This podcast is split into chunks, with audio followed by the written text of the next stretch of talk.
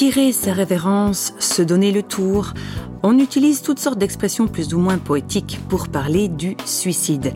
Mais réflexion faite, ces différentes expressions ont beau atténuer un peu les choses, il n'en reste pas moins que le suicide est en soi un acte violent qui laisse pour l'entourage un cortège de questions sans réponse.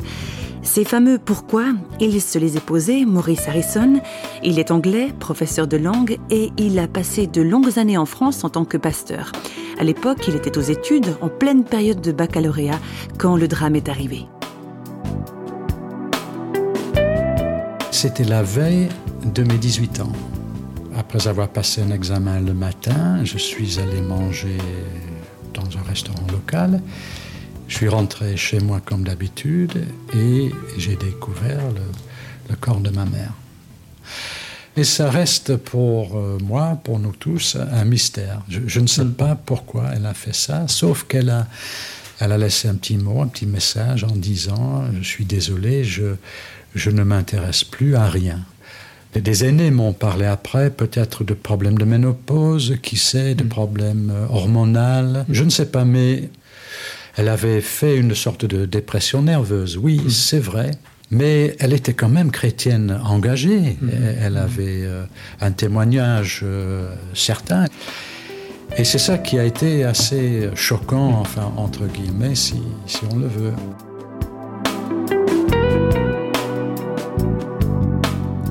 La question est peut-être un peu particulière, mais on peut se demander si, par la suite, Maurice Harrison a été lui-même tenté de se suicider. La question est primordiale, mais je peux affirmer euh, non.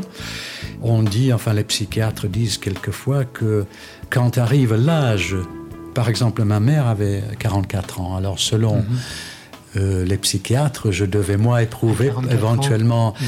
Mais cette étape-là, je l'ai passée sans aucun problème. Donc, non, mais moi, je tiens trop à la vie et puis je ne souhaiterais à personne de connaître ce que nous avons connu par cette mm. disparition brutale.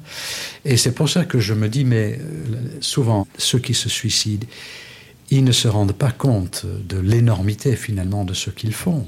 Mm. Parce que eux, ils s'en vont, mais mm-hmm. la souffrance de ce qui reste risque de durer mm-hmm. toute une vie. Mm. Et je pense qu'on en reste marqué. Et peut-être c'est là, dans ce cadre-là, qu'il faut comprendre ce verset, que effectivement Dieu utilise les circonstances d'une tragédie pour le bien.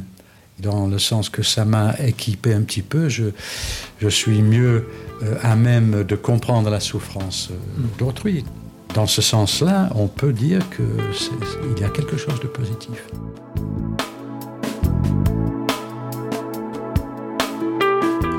Mais malgré tout, est-ce qu'on n'en veut pas à la personne, et en l'occurrence à cette maman qui se suicide?